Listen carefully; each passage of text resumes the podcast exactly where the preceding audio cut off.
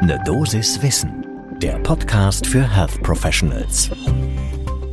Guten Morgen und willkommen zu Ne Dosis Wissen. Hier geht's werktags ab 6 Uhr in der Früh um Themen, die Menschen im Gesundheitswesen interessieren. Heute ist das die neue Leitlinie für Zöliakie. Ich bin Dennis Ballwieser, ich bin Arzt und Chefredakteur der Apothekenumschau. Und heute ist Donnerstag, der 24. Februar 2022. Podcast von gesundheithören.de und Apothekenumschau Pro. Leitlinien, die sollten regelmäßig aktualisiert werden und wer das ein bisschen verfolgt, der weiß, dass das durchaus auch mal länger dauern kann. So auch jetzt bei der S2K-Leitlinie zur Zöliakie, federführend entwickelt von der Deutschen Gesellschaft für Gastroenterologie. Die war zuletzt 2014 mit einem Update versehen worden. Insofern sind jetzt mehr als fünf Jahre vergangen. 2022 liegt die neue Leitlinie da. Die ist bis 2026 gültig und das lohnt einen Blick zum ersten Kaffee des Tages.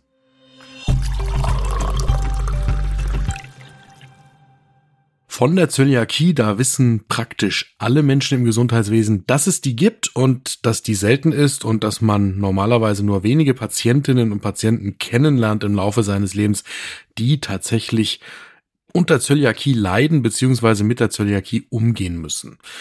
Bei uns im Studium haben wir das auch gehört, dass das das Chamäleon der Gastroenterologie sei, weil es sich ganz unterschiedlich äußern kann und deswegen häufig an diese Diagnose nicht gedacht wird. Deswegen wird sie meistens erst deutlich verzögert gestellt, häufig erst im Erwachsenenalter, bei manchen Patientinnen und Patienten tatsächlich fast ein Leben lang gar nicht. Und deswegen kann man auch davon ausgehen, dass es mehr Patientinnen und Patienten gibt, als wir tatsächlich sehen. In großen epidemiologischen Studien, da sind ungefähr ein Prozent der Bevölkerung in Europa von einer Zöliakie betroffen. Wenn es bei einer Patientin oder einem Patienten den Verdacht auf eine Zöliakie gibt, dann galt in der Diagnostik lange, dass eine Gewebeprobe aus dem Duodenum genommen werden muss als Goldstandard und dort wird dann der Nachweis geführt. In der jetzt aktualisierten Leitlinie, da wird demgegenüber die Diagnostik durch die Serologie, also den Nachweis im Blut, gestärkt. Im Serum, da lassen sich Antikörper nachweisen, die es so nur bei der Zöliakie gibt, die sogenannten Transglutaminase IgA Antikörper, die TTG IgA.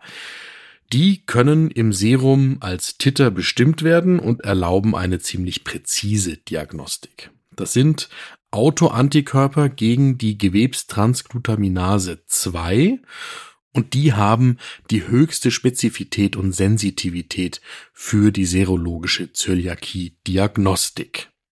Konsequenterweise empfiehlt die Leitlinie jetzt beim Verdacht als ersten Schritt die serologische Untersuchung und nur wenn es da einen positiven Befund gibt, dann sollte im nächsten Schritt eine ÖGD, also eine Ösophago-Gastroduodenoskopie durchgeführt werden. Das gilt jedenfalls für die Erwachsenen Verdachtspatientinnen und Patienten.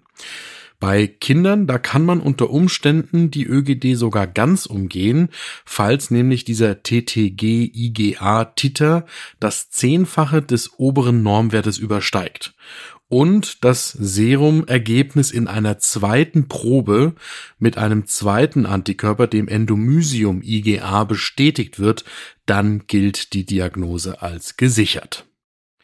Und jetzt kommt eine Mode, die der Diagnostik tatsächlich manchmal zuwiderläuft. Denn mittlerweile stellen viele Menschen schon bei dem Verdacht, dass sie möglicherweise unter einer Glutenunverträglichkeit leiden könnten, ihre Ernährung um. Und das Problem ist dann, mit diesen Tests, die jetzt empfohlen werden, da soll ja gerade die Reaktion des Immunsystems auf das Gluten überprüft werden.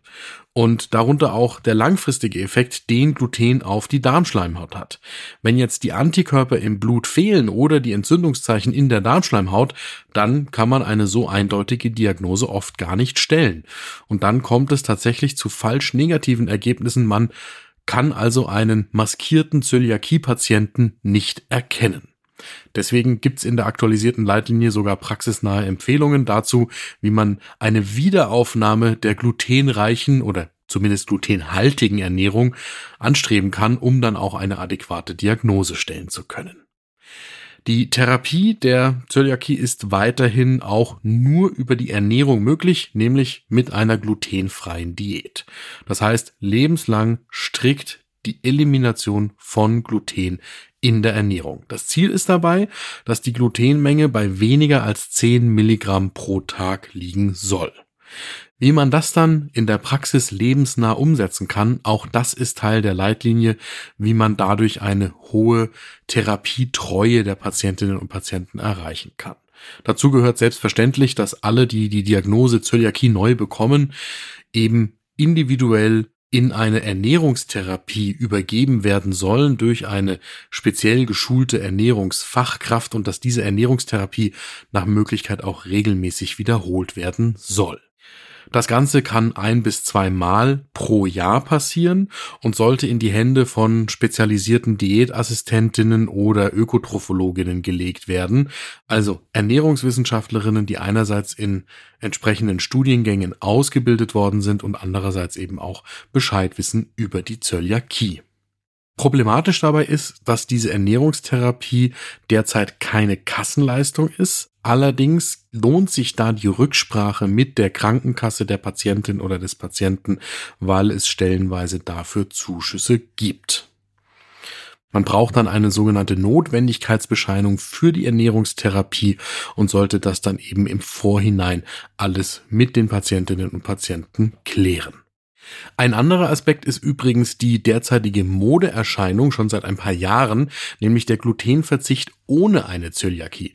Ich habe es gerade eben schon angesprochen, dass ja auch Personen, die glauben, dass sie unter einer Glutensensitivität leiden, einfach auf Gluten verzichten in der Ernährung. Und da gibt's ja auch vermehrt Angebote in Supermärkten, ohne dass man sich da irgendwie ärztlich beraten lassen muss.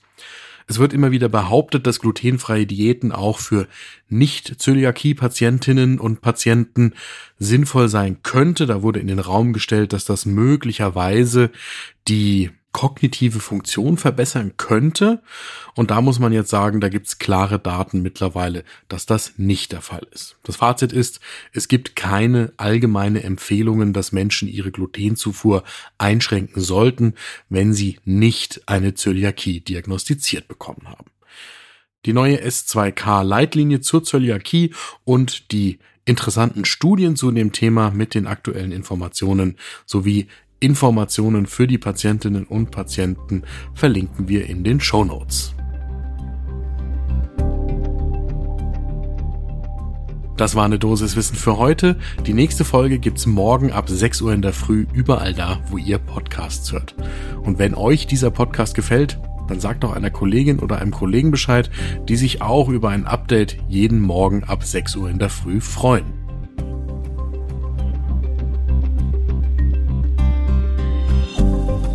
Podcast von gesundheithören.de und Apothekenumschau Pro.